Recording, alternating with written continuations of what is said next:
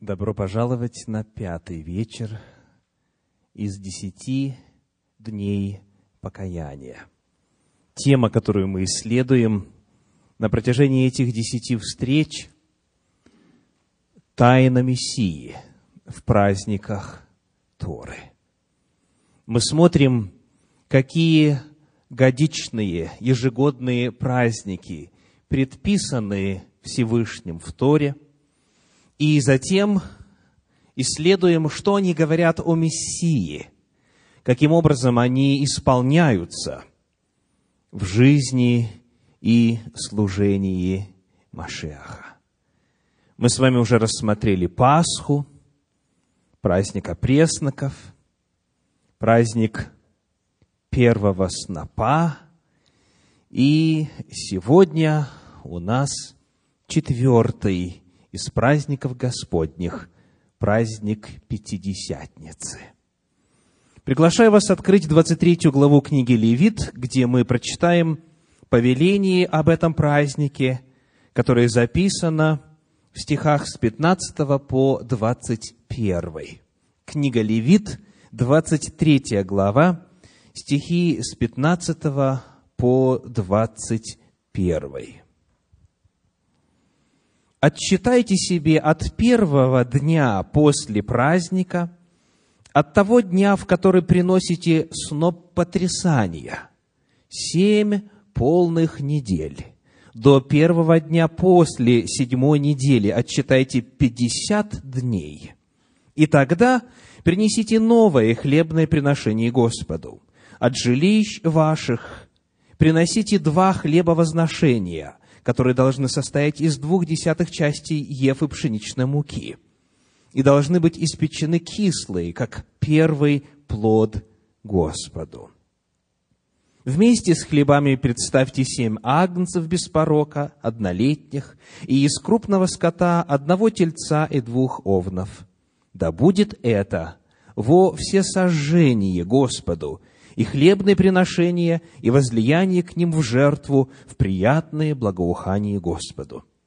Приготовьте также из стада коз одного козла в жертву за грех и двух однолетних агнцев в жертву мирную. Священник должен принести это, потрясая перед Господом вместе с потрясаемыми хлебами первого плода и с двумя агнцами, и это будет святынею Господу. Священнику, который приносит, это принадлежит. И созывайте народ в сей день. Священное собрание да будет у вас. Никакой работы не работайте. Это постановление вечное во всех жилищах ваших в роды ваши. Вот Божье повеление о празднике Пятидесятницы. Вот основание, на котором народ Божий на протяжении многих-многих веков отчитывал после событий, связанных с Пасхой, дни до Пятидесятого. Вот основание для этого праздника. Я должен предупредить вас сегодня, что материала очень много. И при всем его обилии мы, конечно же, сможем только часть истин Слова Божия, связанных с праздником Пятидесятницы, сегодня рассмотреть. Но и эта часть, которую я приготовил на сегодня в проповеди, она довольно обширна. Потому я буду двигаться быстро. Если вы не будете успевать открывать места Священного Писания, чтобы следить пожалуйста, записывайте их и дома подробнее изучите дополнительно. Во-первых, название этого праздника. Мы встречаем в Священном Писании в книге Исход в 34 главе, в 22 стихе такое название – праздник седмиц. Праздник седмиц, то есть праздник недель. Потому что нужно было отсчитать сколько? Семь недель до 50 дня и в 50 совершить этот праздник. В книге числа в 28 главе 26 стих говорит «седмицы ваши». Праздник седмиц, так он, как правило, называется в Слове Божьем Пятикнижье Моисеевом. Однако, когда Тора была переведена на греческий язык, о чем мы говорили с вами уже приблизительно в третьем-втором веке до нашей эры, то на греческом языке этот праздник обозначается словом «пентеконта». Знакомое? «Пентеконта». Есть такое слово и в английском языке. «Пентекост» – «пятидесятница». Так вот, пентеконта как раз означает пятидесятница, и потому, когда греческий стал более распространенным языком, то вот именно это название, вместо названия праздник Седмиц, стало использоваться для обозначения этого четвертого по счету ежегодного праздника Господня – Пятидесятница. Это был праздник, в который, как говорит книга Второзакония, 16 глава, 16 стих – нужно было приходить непосредственно в Иерусалим и участвовать в священнодействии, в служении в храме. Прочитаем. Книга Второзакония, 16 глава, 16 стих. 16, 16. Три раза в году весь мужеский пол должен являться пред лице Господа Бога твоего, на место, которое изберет Он, в праздник опресноков – в праздник Седмиц и в праздник Кущи. Это были так называемые паломнические праздники. Огромное число людей стекалось в Иерусалим. Обыкновенно не только мужчины приходили, они приходили семьями своими, с женами, с детьми, всем родством. Иерусалим в эти дни переполнялся от тех, кто пришел поклониться Господу. Когда мы прочитали с вами в 23 главе книги Левит постановление о празднике Пятидесятницы или празднике Седмиц, мы закончили чтение 21 стихом. А в 22 стихе есть предписания, которые на первый взгляд кажется не связанным с заповедями об этом празднике. Если у вас есть возможность, если вы сейчас открыли 16 главу книги Второзакония, то сделайте там закладочку, оставьте там какую-нибудь форму закладки, и мы на мгновение обратимся к 23 главе книги Левит. Левит, 23 глава, читаем стих 22 когда будете жать жатву на земле вашей, не дожинай до края поля твоего, когда жнешь. И оставшегося от жатвы твоей не подбирай, бедному и пришельцу оставь это. Я Господь Бог ваш. И только после этого звучит повеление о следующем празднике. Таким образом, частью предписаний Всевышнего о том, как праздновать Пятидесятницу, была забота о бедных, забота о нуждающихся. Необходимо было именно в это время проявлять заботу о бедных и пришельцах, о тех, кто представлял собой самые нуждающиеся слои населения – и вот теперь мы можем вернуться к 16 главе книги Второзакония. Если вы закладку там сделали, то мы прочитаем там стихи с 9 по 12. Второзаконие 16 глава, стихи с 9 по 12. «Семь седмиц отсчитай себе, начинай считать семь седмиц с того времени, как появится серп на жатве, тогда совершай праздник седмиц Господу Богу твоему, по усердию руки твоей, сколько ты дашь, смотря по тому, чем благословит тебя Господь Бог твой. И веселись пред Господом Богом твоим, ты и сын твой, и дочь твоя, и раб твой, и раба твоя, и левит, который в жилищах твоих, и пришелец, и сирота, и вдова, которые среди тебя, на месте, которое изберет Господь Бог твой, чтобы пребывало там имя Его. Помни, что ты был рабом в Египте, и соблюдай, и исполняй постановления сии. Здесь список тех, кого нужно было в это время поддерживать, еще более расширяется. Сказано, раб твой и раба твоя, дальше пришелец, сирота, вдова, они тоже должны иметь на что веселиться и праздновать, потому что ты в руке твоей на праздник принесешь то, чем тебя Господь благословил. И помни, что ты когда-то был внизу социальной лестницы. Помни, что ты когда-то был рабом.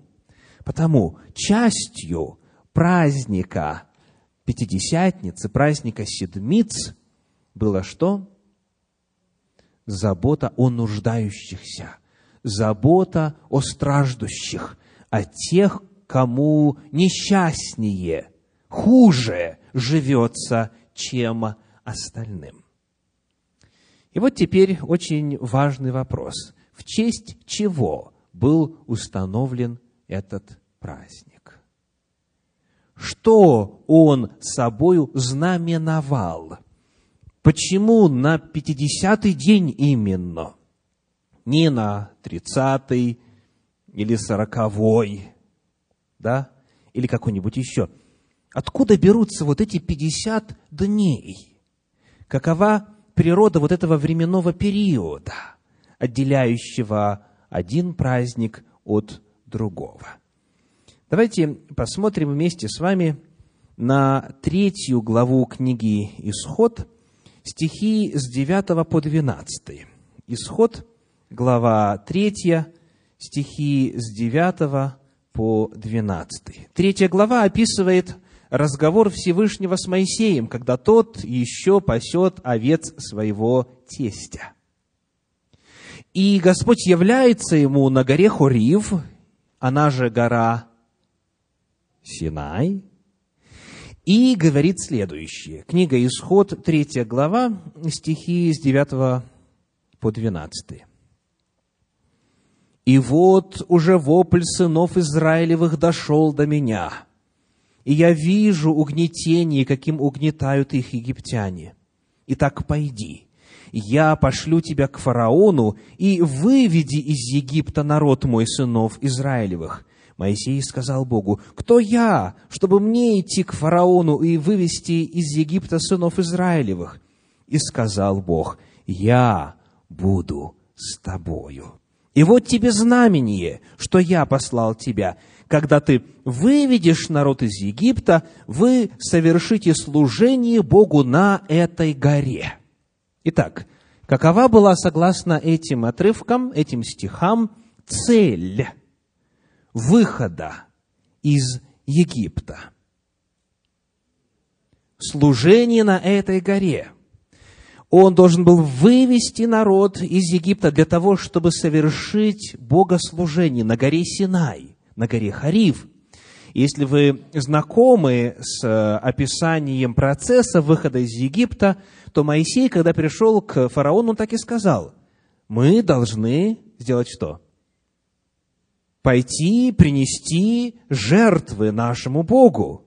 Мы должны пойти совершить служение, и именно с этой целью он просит фараона отпустить, Именно такую цель поставил Господь. То есть у Пасхи, опресноков, первого снопа, вот у этих праздников, которые празднуются 14, 15 и 16 Авива или Нисана, есть цель.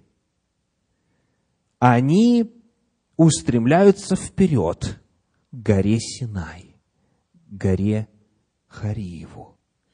И потому-то Потому-то отсчет 50-го дня ведется как раз от событий Пасхи, потому что это взаимосвязанные действия. Народ вышел, чтобы... Ну что ж, давайте считать. Прежде чем мы совершим с вами подсчеты, я хочу процитировать высказывание Рамбама, известного авторитетного комментатора Торы. Фактически, говорит он, мы отсчитываем дни со времени исхода из Египта до дарования Торы, ибо во имя дарования Торы и был совершен исход из Египта. Иными словами, освобождение из рабства было не конечной целью, но началом пути, а цель была Тора, закон Божий, который будет получен на горе Синай.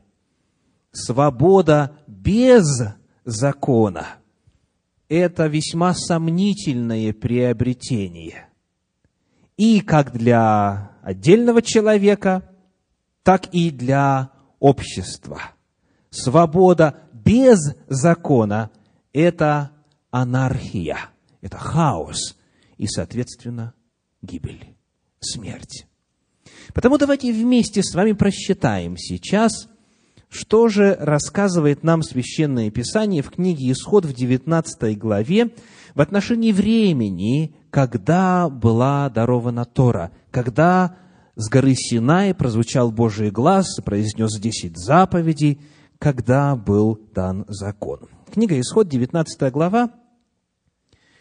Читаем с вами в начале стихи 1 и 2. В третий месяц по исходе сынов Израилева из земли египетской, в самый день новолуния, пришли они в пустыню Синайскую. И двинулись они от Рефидима и пришли в пустыню Синайскую, и расположились там станом в пустыне, и расположился там Израиль станом против горы. Итак, когда они пришли к горе Синай, в третий месяц, в первый день месяца, в самый день новолуния. Месяц тогда отмерялся луной. Да, это был лунный календарь. В лунном месяце было 30 дней. У иудеев все месяцы были продолжительностью 30 дней. Библейский календарь лунный. И вот в самый день полнолуния или новолуния приходят они туда, горе. Значит, сколько уже прошло времени с момента выхода из Египта? Вышли они 14 числа первого месяца. Так? Соответственно, сколько в том месяце еще осталось дней в первом месяце? 30 минус 14 – 16. Если у вас есть возможность, записывайте, будем считать. 16. Потом прошел второй месяц, то есть еще сколько? 30. Итак, у нас уже 46. И вот они в первый день третьего месяца приходят к горе Синай. То есть сколько уже? 47 получается, да? Идем дальше. Читаем стихи с 3 по 7.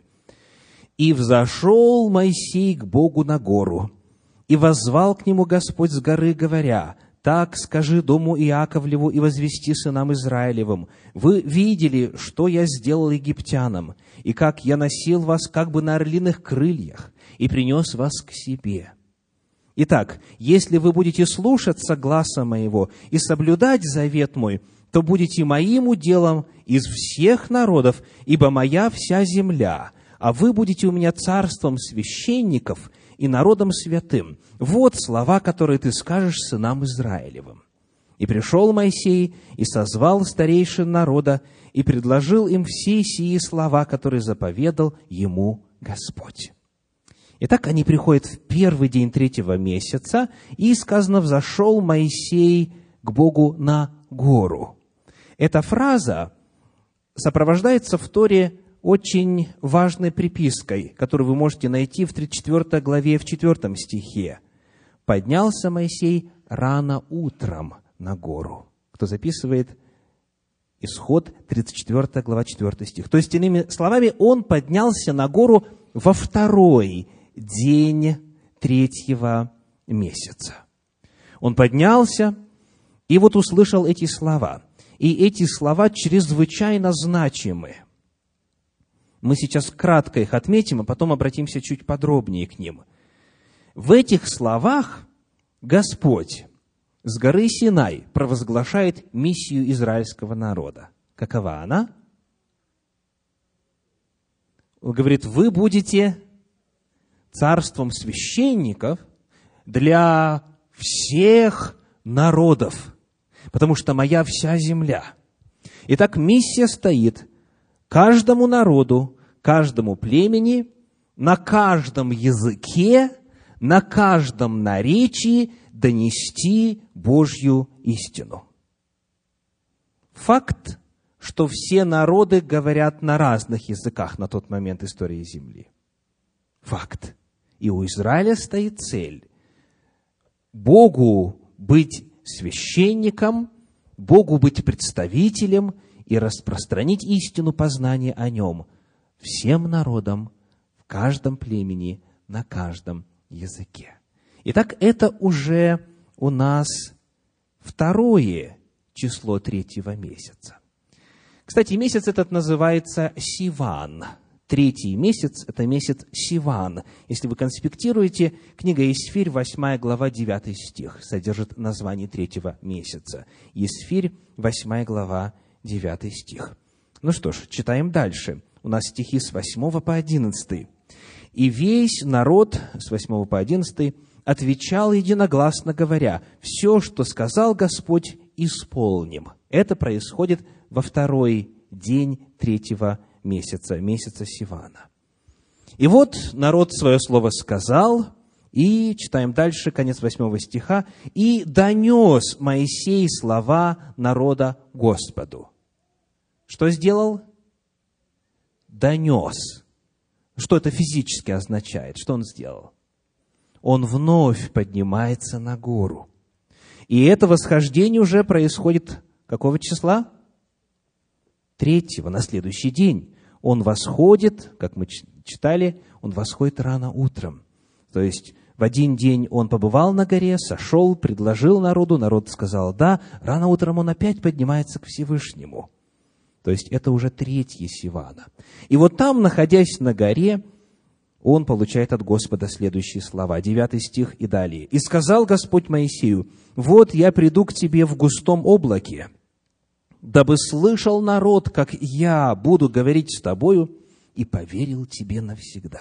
И Моисей объявил слова народа Господу, и сказал Господь Моисею, пойди к народу и освети его сегодня и завтра, пусть вымоют одежды свои, чтобы быть готовыми к третьему дню, ибо в третий день сойдет Господь пред глазами всего народа на гору Синай. Итак, третьего Сивана Господь говорит, пусть готовятся сегодня, то есть третьего, завтра, и будут готовы к третьему дню. То есть к третьему Сивана мы прибавляем сколько? Еще три дня. И получается шестое Сивана. Шестое Сивана. Ну, давайте теперь подсчитаем Сколько же у нас получилось? 16 дней – это остаток первого месяца, 30 дней – целый второй месяц, и 6 дней третьего месяца. Получается 52 дня. Правильно? 52 дня. Возвращаемся к 23 главе книги Левит, где содержится заповедь о празднике Пятидесятницы – Левит, 23 глава, стихи 15 и 16.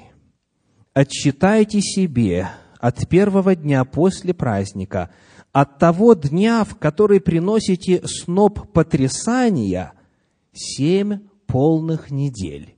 До первого дня после седьмой недели отчитайте пятьдесят дней, и тогда принесите новое хлебное приношение Господу. С какого дня нужно было считать 50? С того дня, когда приносился первый сноп. А он приносился когда?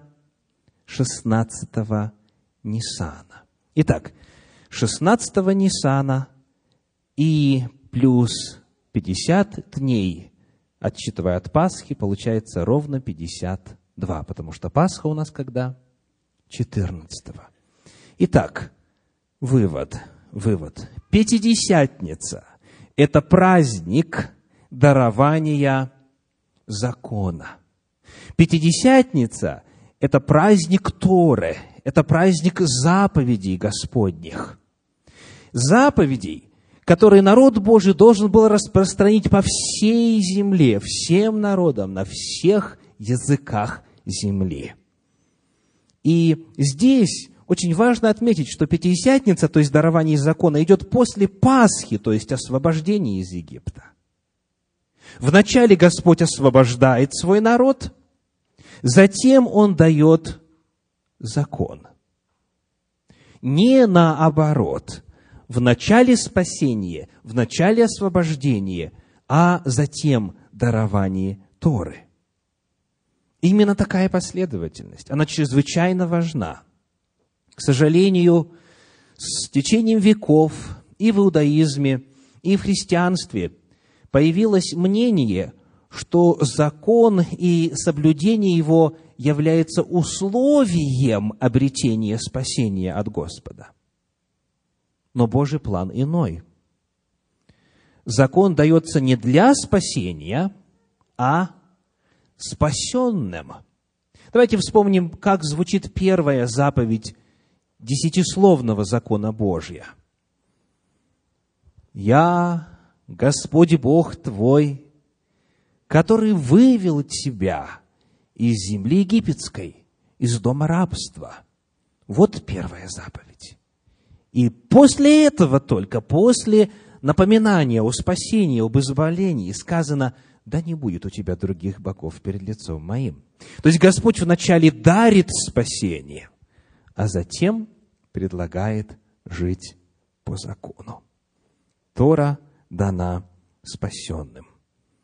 Цель выхода из Египта, повторим, заключалась в том, чтобы на 50-й день после 16-го Нисана получить закон. Цель выхода заключалась в том, чтобы жить по воле Божьей. Цель Пасхи в конечном итоге – это дать жизнь в соответствии с законами Божьими. Пасха и смерть Агнца не отменяет закон, а готовит нас к соблюдению закона. Что же там произошло вот в тот день, когда Господь явился на горе Синай? Давайте обратимся к книге Исход, 19 главе, стихам 16 по 19. Исход 19 глава, стихи 16 по 19. «На третий день, при наступлении утра, были громы и молнии, и густое облако над горою, и трубный звук весьма сильный. И вострепетал весь народ, бывший в стане, и вывел Моисей народ из стана в сретении Богу, и стали у подошвы горы. Гора же Синай вся дымилась от того, что Господь сошел на нее в огне, и восходил от нее дым, как дым из печи, и вся гора сильно колебалась. И звук трубный становился сильнее и сильнее. Моисей говорил, и Бог отвечал ему голосом. Итак, происходили очень яркие физические явления. Был шум, был звук, был огонь и была тряска. Гора колебалась, потому что Господь на нее сошел. И чрезвычайно важно отметить, что там, у горы Синай, находился не только еврейский народ, как часто принято считать.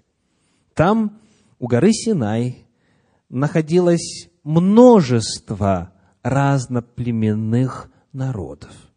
Мы читаем об этом в книге Исход в 12 главе, в 38 стихе, Исход 12, 38, «И множество разноплеменных людей вышли с ними, и мелкий и крупный скот, стадо весьма большое». Они не только вышли, но чуть позже, во время описания путешествия по пустыне, о них снова упоминается. Пришельцы между ними стали делать то-то и то-то. То есть этот народ в этническом отношении был каким? Многонациональным. То есть вот те люди, которые стояли у горы Синай, это не были евреи только. Повторю, множество разноплеменных людей.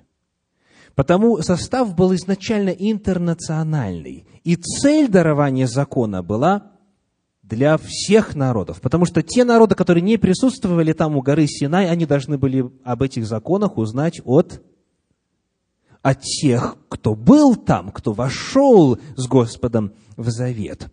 И вот теперь послушайте очень важную информацию о том, как в иудаизме объясняется способность разноплеменных людей, стоявших тогда у горы Синай, понимать голос Божий. А он, мы читали, говорил вслух, и народ слышал. Вот что мы читаем в одном из мидрашей, Мидраш Раба, это раввинистическое толкование священного писания, говорит, что когда Бог давал Тору на Синае, его громоподобный голос звучал, цитата, на семидесяти языках. Голос звучал на семидесяти языках, чтобы поняли все народы. Ну, откуда семьдесят языков появилось? И почему семьдесят языков – это все народы? Ответ очень прост – если вы откроете десятую главу книги «Бытие», которая описывает потомков Ноя, Сима, Хама и Иофета, со всеми народами, которые произошли оттуда. Там в десятой главе как раз названо не больше, не меньше 70 народов. То есть число 70 в Торе – это то число языков, на которые разделился язык в результате Вавилонской башни. 70 – это все народы земли, это на тот момент все языки земли. И потому, согласно Мидрашу, когда была Пятидесятница, когда наступил день дарования закона, день дарования Торы, Бог говорил на всех языках мира. То есть все люди, все народы, присутствовавшие там, слышали это каждый на своем собственном родном языке. И последнее, что касается вот значения и предписаний о празднике Пятидесятницы в Танахе, в Торе в начале в Пятикнижье и затем в Танахе, в каноне священных писаний Ветхого Завета. Книга пророка Иеремии, 5 глава, 24 стих. Иеремии, 5 глава, стих 24 говорит. Иеремии 5, 24. «И не сказали в сердце своем, убоимся Господа Бога нашего, который дает нам дождь ранний и поздний в свое время, хранит для нас седмицы, назначенные для жатвы. Еще раз послушайте внимательно. Бог дает нам что? Дождь, дождь ранний и поздний в свое время, хранит для нас седмицы, назначенные для жатвы.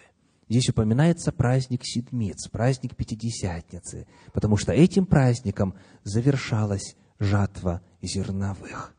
И для того, чтобы праздник Пятидесятницы состоялся, необходим был ранний дождь, который выпадал осенью после сбора винограда. Он подготавливал почву, размягчал ее после довольно жаркого лета, и в эту увлажненную, подготовленную почву высеивали семена зерновых. И затем был период позднего дождя, уже ближе к началу срока сбора урожая. И вот ранний дождь и поздний, поздний дождь, они обеспечивали, что на праздник Седмиц, на Пятидесятницу, люди смогут прийти с благословениями урожая и отпраздновать праздник дарования Торы – и благословить тем, что Господь им послал, благословить всех нуждающихся.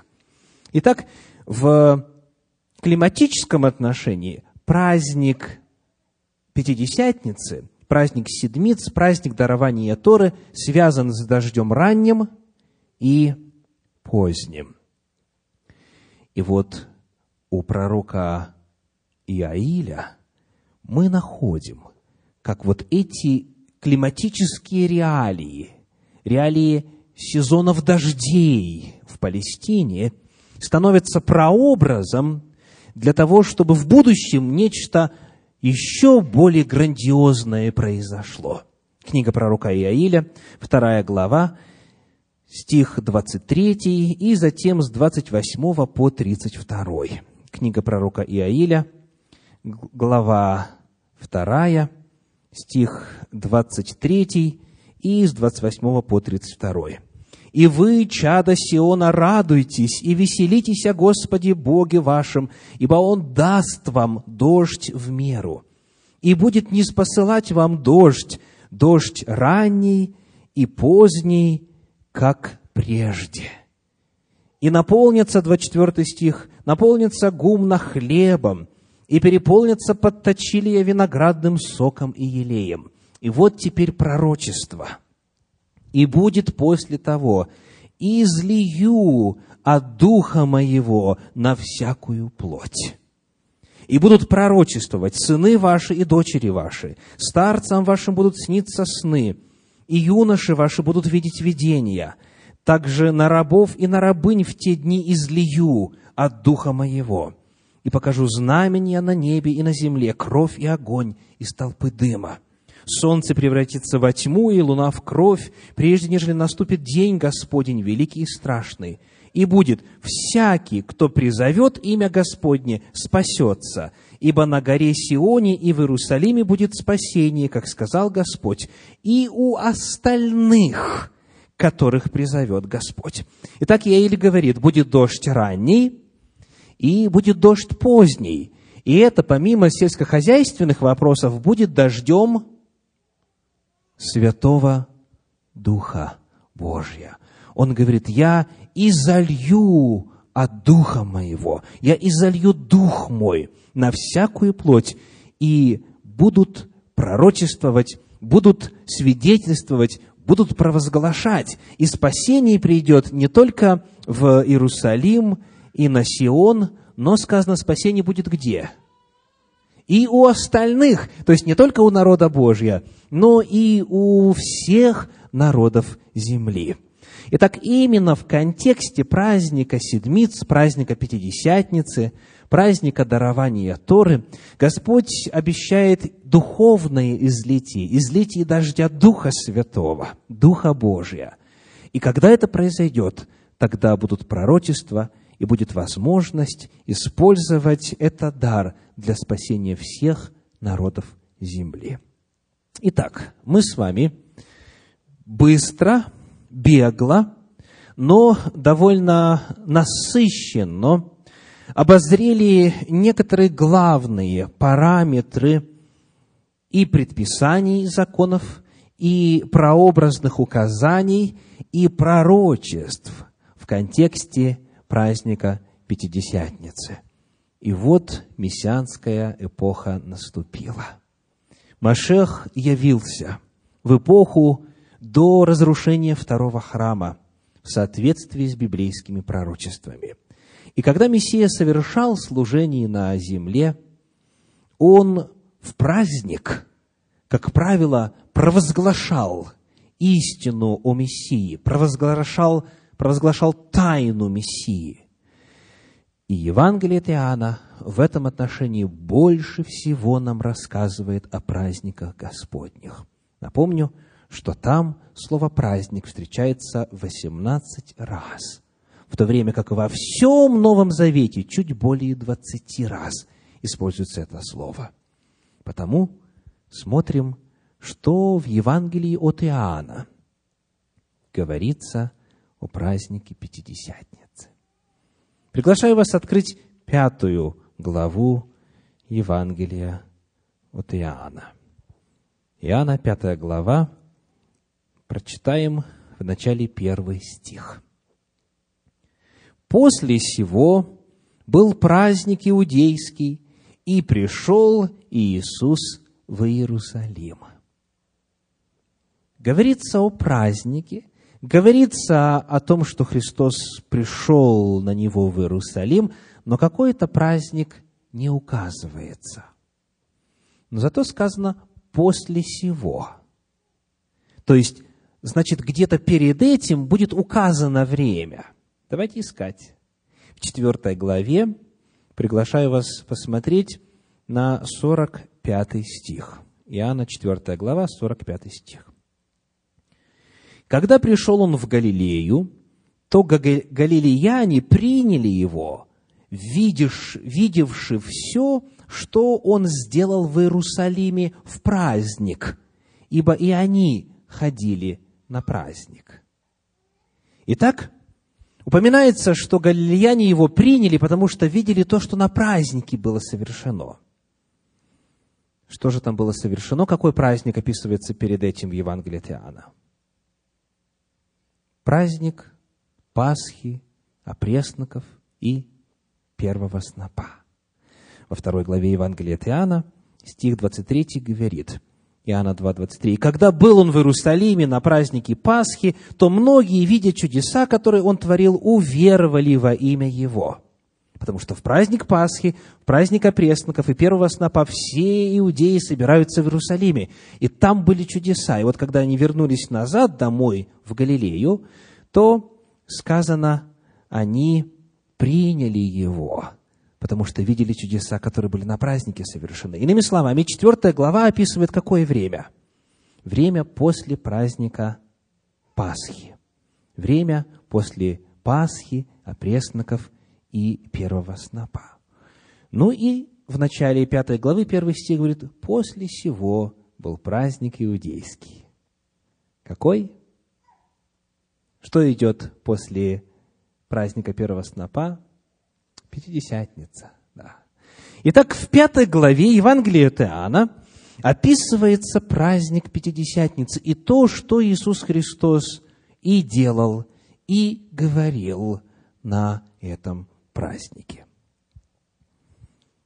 Посмотрим на некоторые довольно яркие заявления, которые показывают, что в действительности именно об этом празднике идет речь. Вот смотрите, в пятой главе указание темы разговора в 37 стихе. Иоанна 5 глава, 37 стих. «И пославший меня Отец сам засвидетельствовал о мне, а вы ни гласа его никогда не слышали, ни лица его не видели. Когда, в какой день был слышен Божий глаз? На Синае, на Пятидесятницу. То есть Иисус Христос здесь вспоминает то событие, потому что это именно тот день. В конце этой пятой главы прочитаем стихи 45 по 47 не думайте, что я буду обвинять вас пред Отцом. Есть на вас обвинитель Моисей, на которого вы уповаете. Ибо если бы вы верили Моисею, то поверили бы и мне, потому что он писал о мне. Если же его писания мне верите, как поверите моим словам? Что такое писание Моисея? Это Тора. Писание Моисея – это пятикнижье Моисеева. То есть Иисус Христос именно на Пятидесятницу, именно на день дарования Торы поднимает вопрос отношения к Торе, как Он относится к ней и как его оппоненты, его собеседники относятся к ней. Итак, нет никакого сомнения, речь идет именно о празднике Пятидесятницы. И вот давайте теперь посмотрим на поведение Иисуса Христа – и на проповедь, которую он совершает в этот день. Читаем в пятой главе, в пятой главе Евангелия от Иоанна стихи, начиная со второго. Пятая глава со второго стиха. «Есть же в Иерусалиме у овечьих ворот купальня, называемая по-еврейски Вифезда, при которой было пять крытых ходов. В ней лежало великое множество больных, слепых, хромых, иссохших, ожидающих движения воды. Ибо ангел Господень по временам сходил в купальню и возмущал воду, и кто первый входил в нее по возмущении воды, тот выздоравливал, какой бы ни был одержим болезнью. Тут был человек, находившийся в болезни тридцать восемь лет. Иисус, увидев его лежащего и узнав, что он лежит уже долгое время, говорит ему, «Хочешь ли быть здоров?» Больной отвечал так. Больной отвечал ему, «Так, Господи, но не имею человека, который опустил бы меня в купальню, когда возмутится вода. Когда же я прихожу, другой уже сходит прежде меня». Иисус говорит ему, «Встань, возьми постель твою и ходи». И он тотчас выздоровел и взял постель свою и пошел. Было же это в день субботний. Почему Иисус Христос оказывается в Вифезде? Что означает слово Вифезда? У вас есть сносочка внизу. Дом милосердия. То есть там находятся больные всякого рода заболеваниями. Там находятся потому самые бедные, потому что нет способов к существованию кроме милости окружающих, не на что надеяться. Нет системы социального страхования. Там находятся самые немощные, самые нуждающиеся. Почему Иисус идет туда? Потому что это день Пятидесятницы. Что нужно было делать на день Пятидесятницы? Нужно было заботиться о нуждающихся – Нужно было в этот день тем, что Господь дал, тем, чем Господь благословил человека, нужно было этим позаботиться о нуждающихся. И Иисус Христос поступает в полном соответствии с предписаниями о празднике. Но вот появляется проблема. Читаем дальше. Стихи с 10 по 14. Посему иудеи говорили исцеленному, «Сегодня суббота, не должно тебе брать постели». Он отвечал им, «Кто меня исцелил, тот мне сказал, возьми постель твою и ходи». Его спросили, «Кто тот человек, который сказал тебе, возьми постель твою и ходи?» Исцеленный же не знал, кто он, ибо Иисус скрылся в народе, бывшем на том месте. И вот 14 стих. «Потом Иисус встретил его в храме и сказал ему, «Вот ты выздоровел, не греши больше, чтобы не случилось с тобою чего хуже». Приглашаю остановить ваше внимание на этом 14 стихе. Скажите, исходя из него, что было изначально причиной заболевания этого человека? Грех. Он согрешал. А грех по определению есть что? Беззаконие. Грех – это нарушение Божьих законов. И именно на праздник дарования Торы Господь, исцелив расслабленного, напоминает ему о том, что благословение, в том числе и здоровье, зависит от жизни по Торе. Именно так мы читаем в Священном Писании, в книге Исход в 15 главе, в 26 стихе. Исход 15 глава, стих 26 говорит о роли Божьих законов в состоянии здоровья человека. Исход 15, 26. «И сказал, если ты будешь слушаться гласа Господа Бога твоего, и делать угодное пред очами Его, и внимать заповедям Его, и соблюдать все уставы Его, то не наведу на тебя ни одной из болезней, которые навел я на Египет, ибо я, Господь, целитель твой. Иисус Христос действует как целитель именно на праздник Пятидесятницы, потому что Он должен показать этому больному, что причиной болезни у него было нарушение законов Божьих. И теперь, когда он по милости Божьей получил спасение, он не может дальше продолжать жить так же. Не греши больше, говорит он, чтобы не случилось с тобой чего хуже. мы видим вновь, что и этот эпизод, он совпадает с тематикой Торы, тематикой заповедей Господни, которые празднуются на Пятидесятницу. И вот дальше появляется проблема.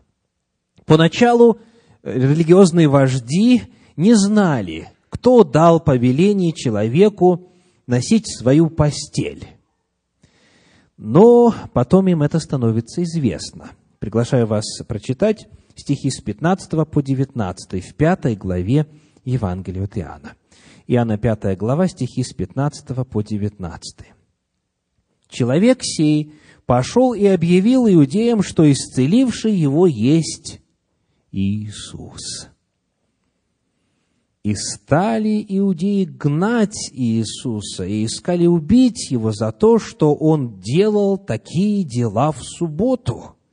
Иисус же говорил им, «Отец мой до ныне делает, и я делаю». И еще более искали убить его иудеи за то, что он не только нарушал субботу, но и отцом своим называл Бога, делая себя равным Богу. На это Иисус сказал, «Истина, истина говорю вам, Сын ничего не может творить сам от себя, если не увидит Отца творящего, ибо что творит Он, то и Сын творит так же». Итак, появляется проблема. Иисуса обвиняют в том, что Он нарушает законы. Его обвиняют в том, что Он нарушает Тору, нарушает заповеди Божьи, нарушает закон Божий. Ну и вот здесь нам необходимо выяснить, в действительности ли эти обвинения справедливы. Потому что, к сожалению, некоторые христиане этим обвинениям врагов Иисуса поверили и согласились с тем, что Иисус здесь этим самым нарушил субботу нарушил Тору, нарушил Божий закон. Так вот, вопрос. Что означает фраза «встань, возьми постель твою и ходи»? Как выглядела постель? Какой это был, как говорят в Америке, size? Это был single bed, twin size, возможно, queen или king. Что это такое? Что это за постель? это подстилка, это циновка. Это, по сути, то, что служило верхним одеянием. В книге «Исход» написано о верхней одежде так, что это единственный покров его, в чем он будет спать. То есть, иными словами, это кусок материи. Это не что-то громоздкое или тяжелое. Сверни, на чем лежишь, и иди. То есть, это был сверточек, который можно вот подмышку взять и понести. Но вот это считалось закон, законоучителями того времени нарушением. И в действительности в Священном Писании мы найдем запрет на ношение нож в субботу. Но этот запрет совершенно иного рода и совершенно иной причины. Давайте быстренько посмотрим на книгу Неемии, 13 главу, стихи с 15 по 19. Книга Неемии, 13 глава, стихи с 15 по 19. Сказано так. «В те дни, — говорит Неемия, — я увидел в Иудее, что в субботу топчут точила, возят снопы, и навьючивают ослов вином, виноградом, смоквами и всяким грузом и отвозят в субботний день в Иерусалим.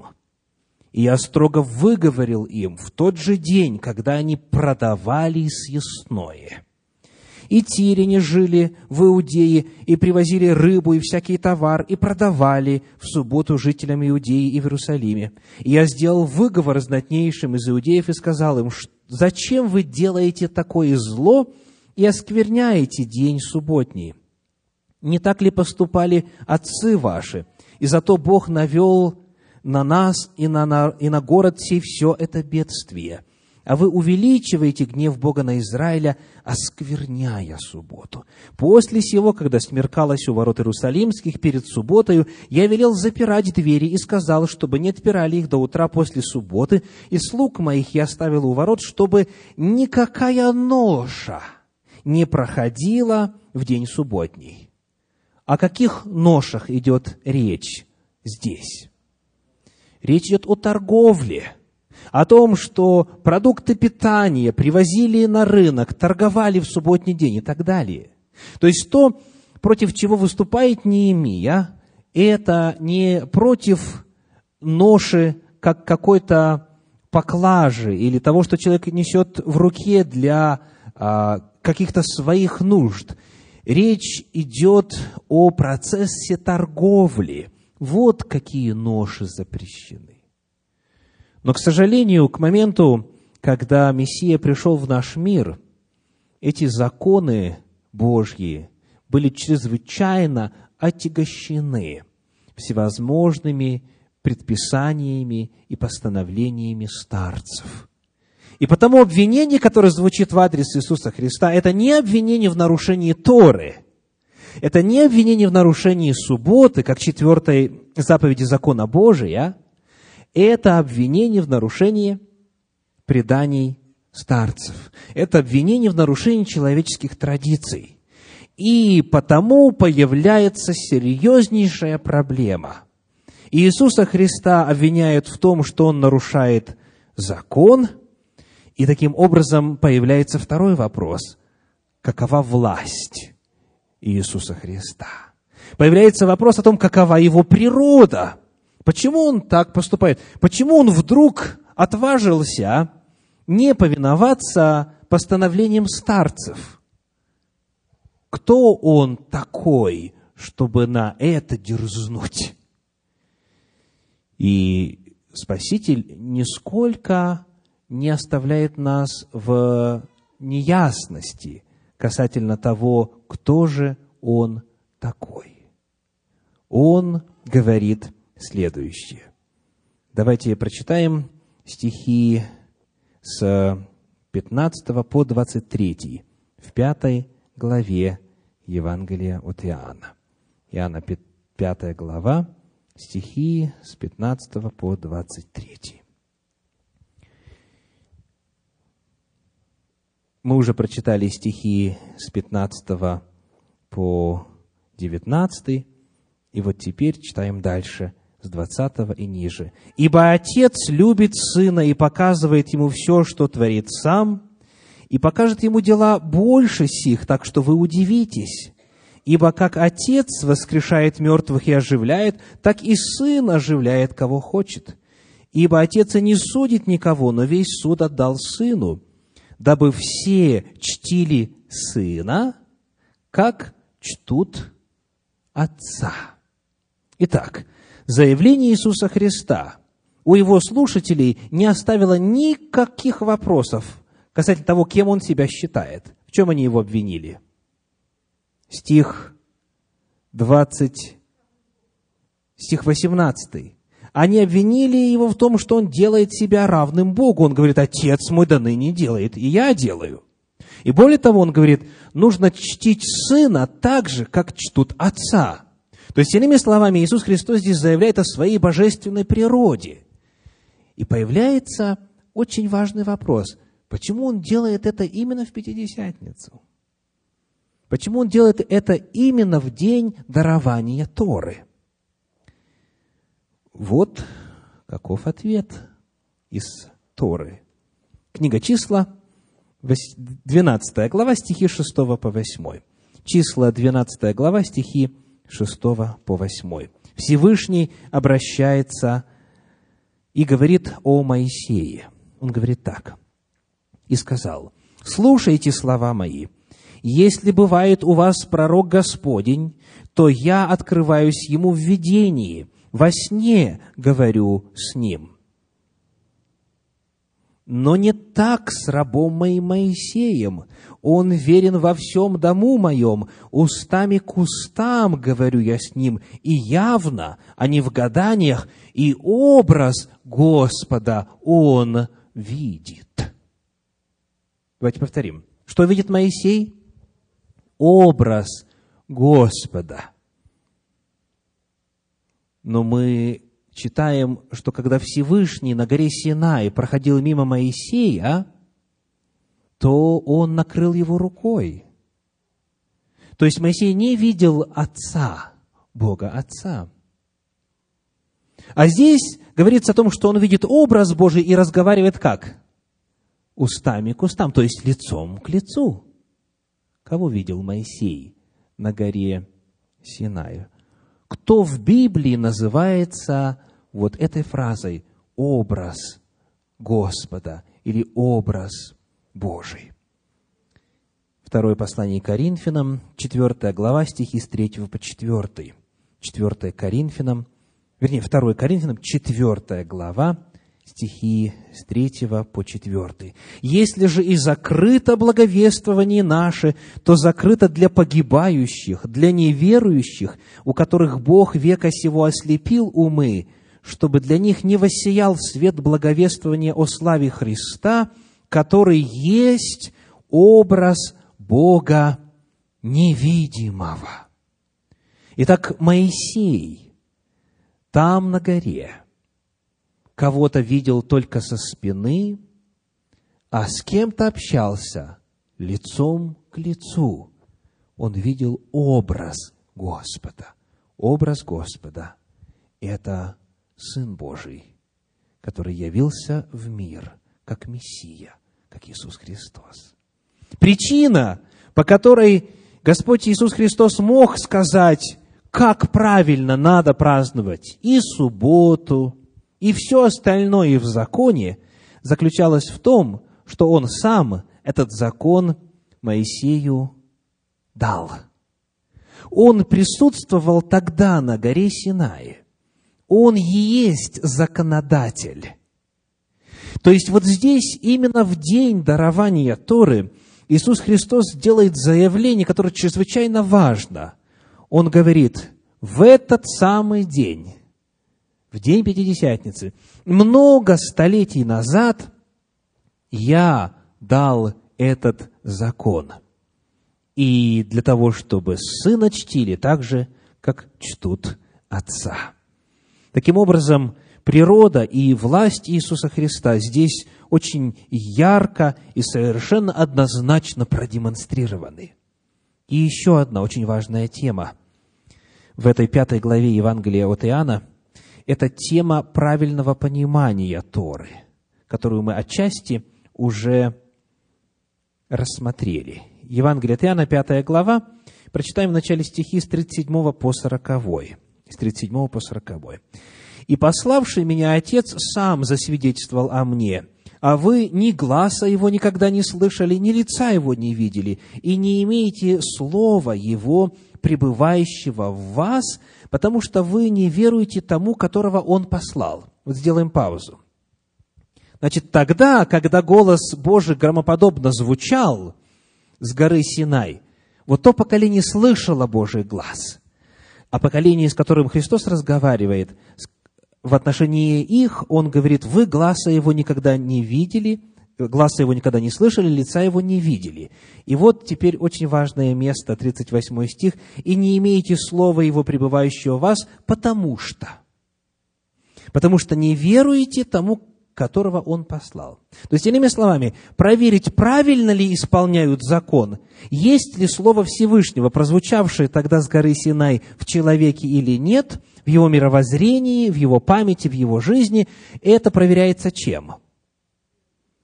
Как он относится к пришедшему Мессии. То есть истинность, понимание и соблюдение Торы определяется тем, принимает ли или не принимает человек обещанного Господом Мессию. И дальше читаем стихи 39 и 40. «Исследуйте Писания, ибо вы думаете через них иметь жизнь вечную, а они свидетельствуют а мне. Но вы не хотите прийти ко мне, чтобы иметь жизнь. И стихи 45 по 47 касательно правильного понимания Торы. «Не думайте, что я буду обвинять вас пред Отцом. есть на вас обвинитель Моисей, на которого вы уповаете. Здесь Христос говорит о критериях, которые будут использоваться на суде. Что будет обвинять? Что будет обвинением? Что? То, что написал Моисей. Еще раз. Не думайте, что я буду обвинять вас пред Отцом. Есть на вас обвинитель Моисей, на которого вы уповаете. Ибо если бы вы верили Моисею, то поверили бы и мне, потому что он писал о мне. Если же его писанием не верите, как поверите моим словам? Вот что чрезвычайно важно отметить. Тора, Евангелию в устах Иисуса Христа никак противоречить не может. Если человек верит и полностью принимает Моисея так, как он дан, если он принимает Тору, то он тогда обязательно примет Машиаха. Он тогда обязательно примет Мессию Иисуса Христа. Если бы вы верили Моисею, вы поверили бы мне. Если же его Писанием не верите, то как поверите моим словам? Вновь мы видим тождественность Торы и вести Иисуса Христа. Между ними нет и не может быть никакого противоречия, потому что их дал один и тот же. Тот, который провозгласил Моисею на горе Синай десять заповедей и всю Тору, он же спустя столетия, в этот же самый день, в день Пятидесятницы, говорит о том, что его весть тождественна. Она такая же, как весть Моисея.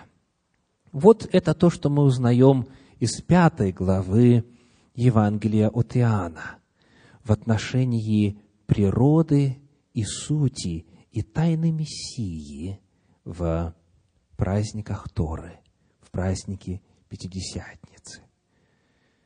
Иисус Христос еще однажды говорил на эту тему, и это когда сидел в верхней горнице с учениками. Он тогда находился на празднике Пасхи и говорил о будущем, говорил о том, что должно произойти на 50-й день после праздника первого снопа. Давайте прочитаем хотя бы несколько стихов из этой речи Иисуса Христа. Евангелие от Иоанна, 14 глава, стихи с 15 по 17. Иоанна, 14 глава, стихи с 15 по 17. «Если любите меня, соблюдите мои заповеди, и я умолю Отца, и даст вам другого утешителя, да пребудет с вами вовек, Духа истины, которого мир не может принять, потому что не видит его и не знает его, а вы знаете его, ибо он с вами пребывает и в вас будет». Каким образом связаны заповеди и Дух Святой. Вы видите, что они связаны? Давайте еще раз увидим. 15 стих. «Если любите меня, соблюдите мои заповеди». Что такое мои заповеди? Это те заповеди, которые Господь дал на горе Синае.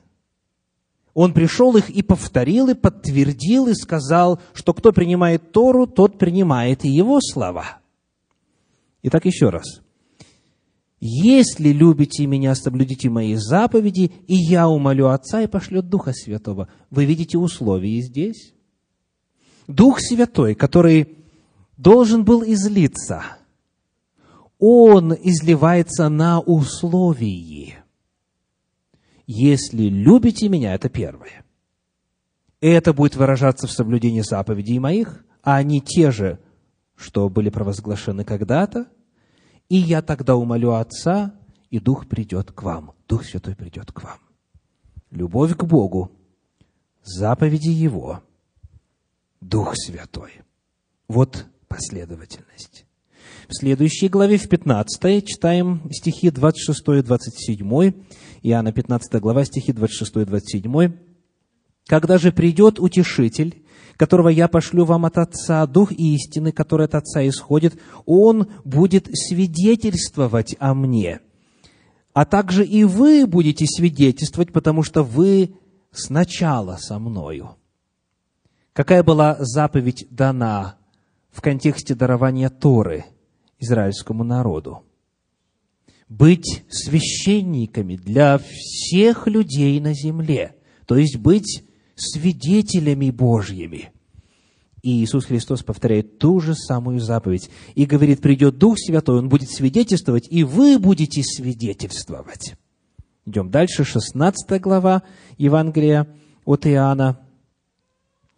Мы читаем стихи с 13 по 15. «Когда же придет Он, Дух истины, то наставит вас на всякую истину, ибо не от себя говорить будет, но будет говорить, что услышит, и будущий возвестит вам. Он прославит меня, потому что от моего возьмет и возвестит вам». И вот теперь приглашаю вас слушать особо внимательно. «Все, что имеет Отец, есть мое. Потому я сказал, что от моего возьмет и возвестит вам». Итак, когда Дух придет и возвестит всякую истину и наставит на всякую истину, потому что от моего возьмет, говорит Христос, о чем Он говорит? От, от чего возьмет Дух истину? Откуда Он возьмет эту истину, чтобы научить и наставить? Христос говорит, то, что мое, это Отца. То, что Отца, это мое. Таким образом, вновь подчеркивается тождественность того, что было дано когда-то на горе Синай, и того, что пришел возгласить Иисус Христос. Когда придет Дух Святой, Он это разъяснит, наставит, утвердит, закрепит и провозгласит. Вновь мы видим, что то, что проповедовал Иисус Христос, оно соотносится с истиной Отца, истиной Иисуса Христа – его заповеди, истина Отца и заповеди Божьи – это одно и то же. И, наконец, все, что говорил Иисус Христос, исполнилось. Наступил день Пятидесятницы. Книга Деяний апостолов, первая глава, восьмой стих. Деяния апостолов, первая глава, восьмой стих говорит – но вы примете силу, когда сойдет на вас Дух Святый, и будете мне свидетелями. Где? В Иерусалиме и во всей Иудее и Самарии и даже до края земли. Что должно было произойти в день Пятидесятницы – должно было осуществиться то, что Господь желал сделать через израильский народ тогда, когда изначально даровал Тору. Цель была эти законы Божьи распространить по всей земле, всем народам, на всех языках. К сожалению, эта цель не была до конца выполнена – и Господь говорит о том, что это все-таки произойдет. Вы будете моими свидетелями, когда получите силу Духа Святого именно в этот день.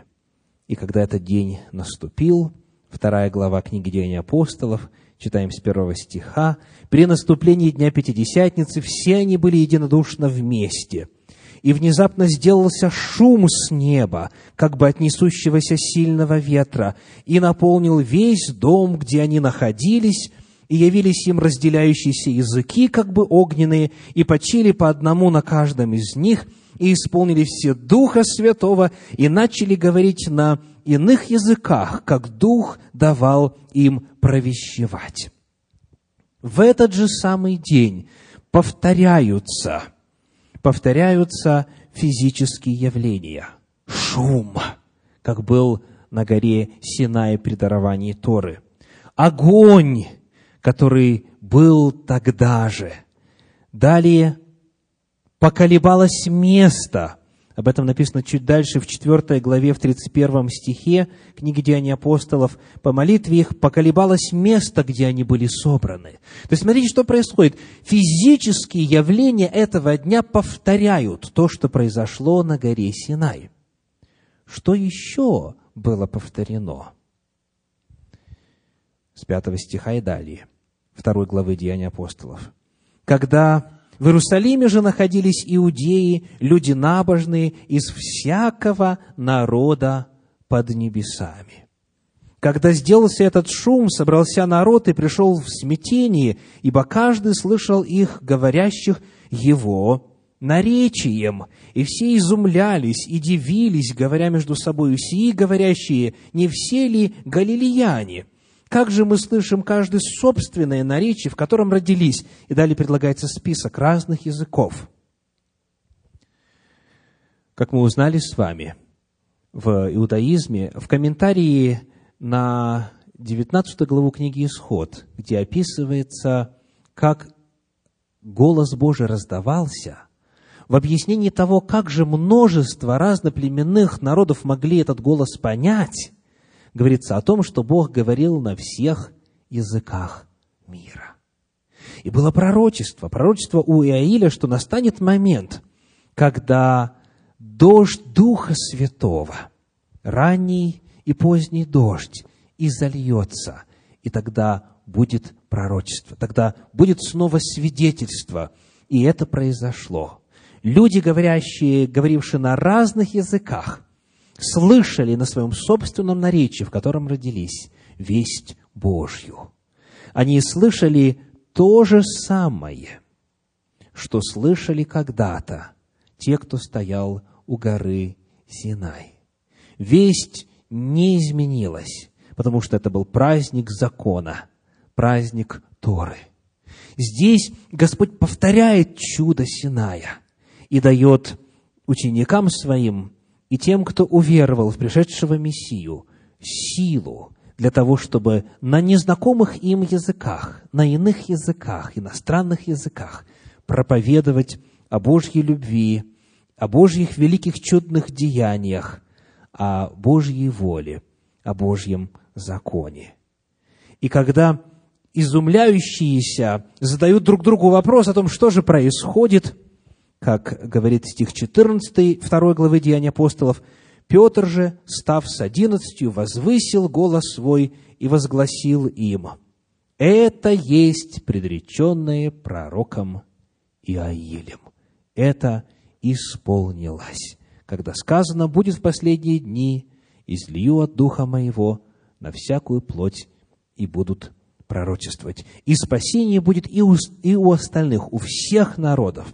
И для того, чтобы они были спасены, эта вещь должна прозвучать на всех языках. И последователи Мессии обрели как раз эту уникальную, сверхъестественную способность говорения на иных языках, для того, чтобы подлинно быть свидетелями. Итак, сегодня, когда мы с вами исследуем в довольно быстром темпе по причине объемности материала четвертый праздник Господень, праздник Пятидесятницы. Я каждого из вас хочу в конце спросить, каково ваше отношение к этому празднику?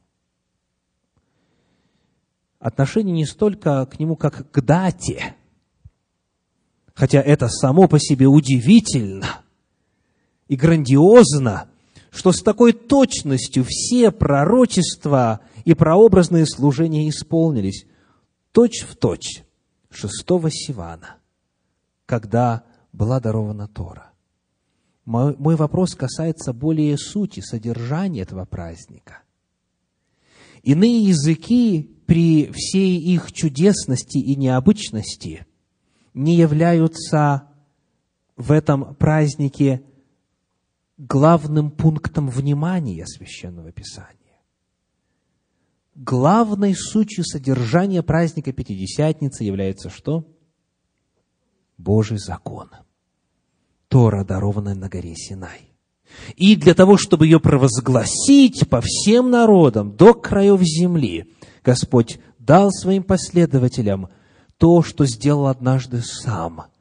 Он дал им способность говорить на языках, которые они никогда не учили. Это чудо Божье. Это сила Духа Святого. Потому главный вопрос сегодня заключается в следующем. каково ваше отношение к законам Божьим? Каково ваше отношение к десяти заповедям? Каково ваше отношение к Пятикнижью Моисееву, к заповедям Торы, которые даны самим Всевышним? Вот это главный вопрос. Потому что я напомню, Спаситель сказал, если любите меня, соблюдите заповеди мои, а не те же, что данные на горе Синай, и тогда на этом условии я умолю Отца, пошлет Духа Святого и даст вам эти чудесные знамения. Вот главный вопрос. Приглашаю вас подумать над этим вопросом, потому что ответ на него можно будет выразить непосредственно в молитве –